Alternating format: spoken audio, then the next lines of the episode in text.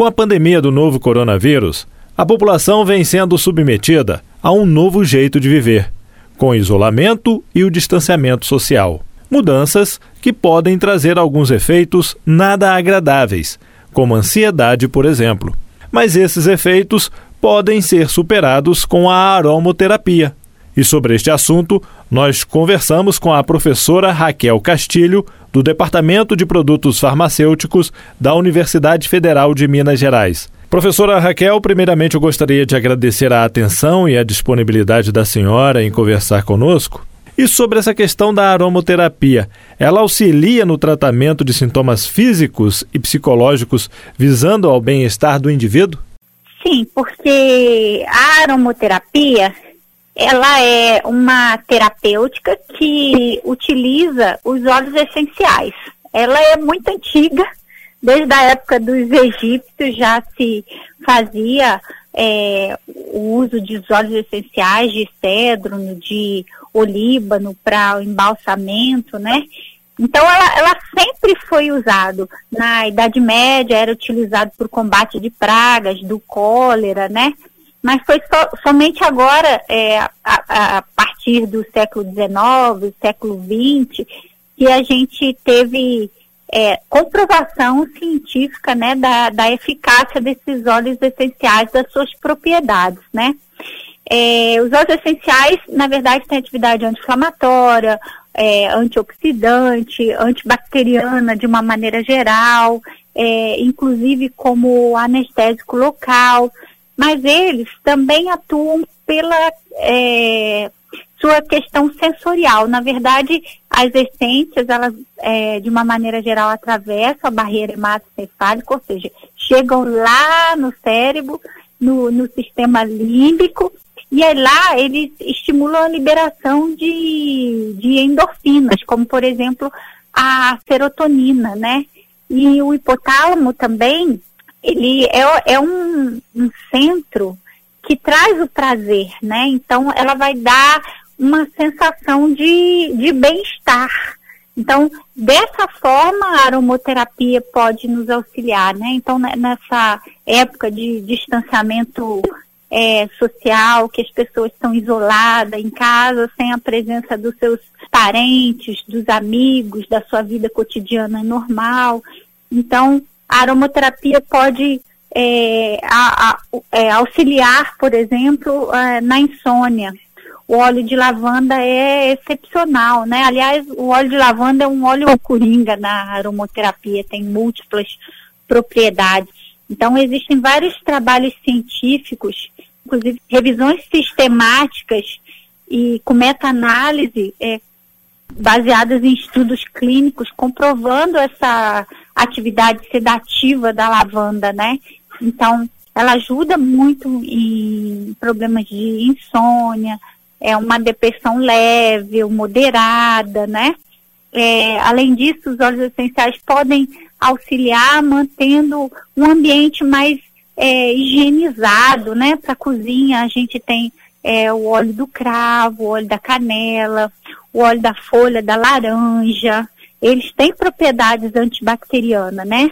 Eu, eu não estou dizendo aqui que esses óleos vão combater o coronavírus, não é nesse sentido a minha fala, mas eles vão dar um suporte, né, para a gente passar essa época e outras épocas também, né? Agora, professora, quando se fala em aromoterapia, só se fala em óleos? É, quando a gente fala em aromoterapia, a gente está falando de óleos essenciais que são diferentes do óleo que a gente chama assim, é, são diferentes dos óleos vegetais.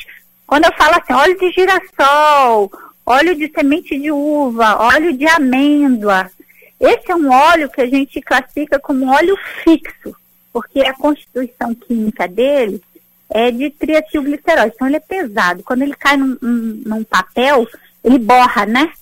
E você fica com aquela mancha que não sai.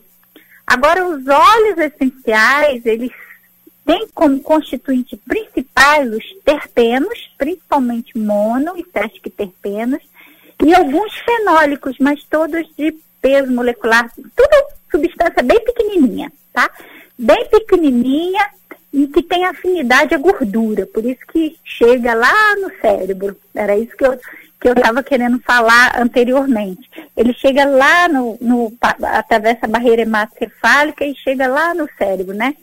Então, esses óleos essenciais, eles têm uma característica diferente dos óleos fixos, né? Quando eu, eu boto uma gota dele no papel, ele evapora porque na verdade a, a, constituição dele é dessas essências, desses terpenos, né? E eles têm essa propriedade de volatilizar. Então por isso que os terpenos são utilizados na indústria de perfumaria e eles têm essas propriedades farmacológicas, né? Eles são antibacterianos, anti-inflamatórios, antifúngicos, antiparasitários, antivirais.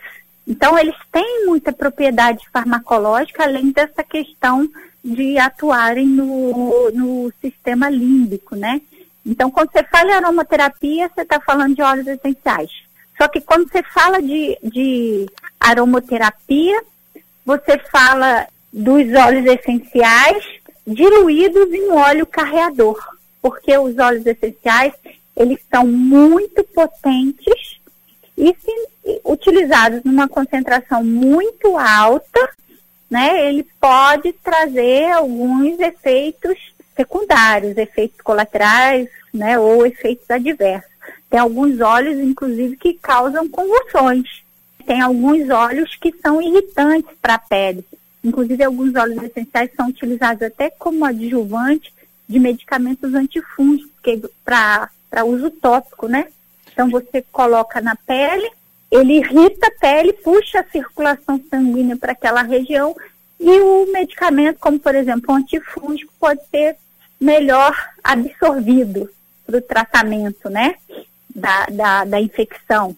Então, quando você está falando em aromoterapia, você fala dos óleos essenciais diluídos em um óleo carreador. Esse óleo carreador são os óleos fixos. Então, na verdade, é um conjunto você acaba utilizando o conjunto dos dois. Então, normalmente é isso que você obtém no, no mercado, né? Mercado que, que vende óleos essenciais de uma maneira geral. É o, é o óleo essencial diluído e um óleo carreador. Ou você pode obter o próprio óleo essencial puro, mas aí ele é, ele é bem caro, porque é, eles, os óleos essenciais, de uma maneira geral, têm um rendimento extrativo baixo, então eles são muito preciosos mesmo. Inclusive, é, por exemplo, para obter mais ou menos um litro de óleo de rosa, eu gasto 30 toneladas de pétalas de rosas. Então, daí eu, eu, eu te digo o valor dos óleos essenciais, né? A própria lavanda mesmo, eu preciso de 200 quilos das flores para obter mais ou menos um litro do óleo essencial. E aí o que a gente usa mesmo para aromaterapia é ele diluído, em concentrações que vai de, de 1 a 3% num óleo carreador, que é o óleo vegetal. Agora, professora, todo o resultado positivo que se fala da aromaterapia já foi comprovado cientificamente? Sim, muitos muitos dos é, das propriedades dos óleos essenciais já estão extensamente descritas na literatura científica. Tem muitos trabalhos com muitos dos óleos que estão aí é, utilizados no mercado, no mercado, né? Então, é, basta você ter um profissional da saúde habilitado, com as especializações, o conhecimento, para fazer a, a a indicação correta, né? Para ver é, que outra medicação o paciente está tomando, se vai ter algum problema de interação, qual é a melhor, qual o melhor óleo a ser indicado, né? Mas existe é, comprovação e existe benefícios em sua utilização. Foi o que eu falei no começo, começo da fala, né? Que tem vários artigos de revisão sistemática com meta-análise. Quando eu falo isso, geralmente esses trabalhos são em cima de ensaios clínicos, ensaios já em humanos, não é só em, em animais não, em humanos. E aí foi comprovado realmente o seu benefício e baixo, baixos efeitos colaterais, nem, nenhuma indicação disso. Então isso é, é muito positivo, né? Ele não vai, a aromaterapia ele não vai curar um Covid, mas que ele vai te, te ajudar a na hora de você deitar, você relaxar e ter um sono mais tranquilo, ele vai. Vai ajudar a melhorar a circulação, como óleo de cipeste e outros, né? Ajuda como ter essa ação antibacteriana, antifúngica.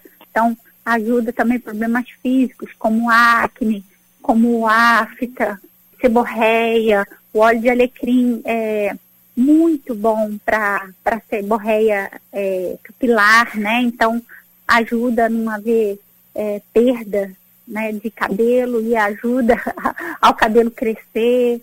Isso tudo já com comprovação, né, científica. Então, ela traz muito benefício, sim. São várias. A gente tem várias opções terapêuticas, né? Hoje, a aromoterapia faz parte das práticas integrativas e complementares e tem algumas é, unidades básicas de saúde que tem aromoterapia, assim como tem a psicoterapia, né, assim como tem a homeopatia, que são outras terapias alternativas e complementares. Ela pode ser utilizada, você não precisa abandonar, você está fazendo um tratamento na alopatia, você não precisa abandonar o seu tratamento, elas podem ser utilizadas, né, como complementar conjuntamente com benefício para as pessoas.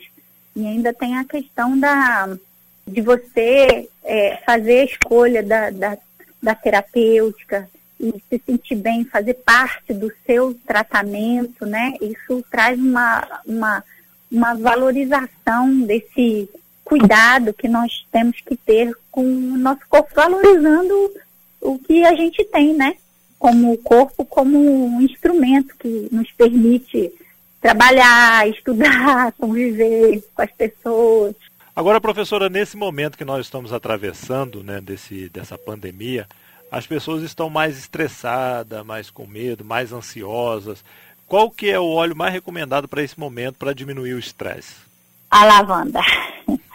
Sem dúvida nenhuma, o óleo da, da lavanda, ele, ele desponta aí como um, um óleo muito, vamos dizer assim, é muito indicado para isso, né? Com vários trabalhos científicos. É um óleo bem bacana. E ele combate também essa questão da ansiedade? Combate a questão da ansiedade. Ele é usado para depressão, ansiedade e insônia também. Então eu gosto muito desse do óleo da lavanda. E esses óleos vêm em lojas específicas? Encontra em lojas específicas.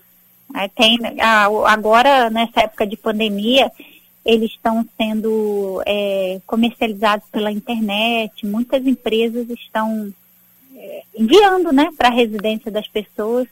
Quando a senhora falou da questão de combate à seborréia e a queda do cabelo, eu fiquei pensando aqui, deveria ter feito essa entrevista 20 anos atrás. Ah! é verdade. Ele pode ser utilizado também, é, além de que fins terapêuticos, né, medicinais, para cosmética, né? Então, quando eu estou falando seborreia, ele é muito bom. Além dele, tem a bergamota, o cipeste também. Para rugas, o óleo de funcho, o limão, palma rosa, o olíbano, a mirra, são vários, né? Peles sensíveis, o óleo de é, camomila, o óleo de lavanda é muito bom para a pele também né? Eczema, o cedro, a camomila.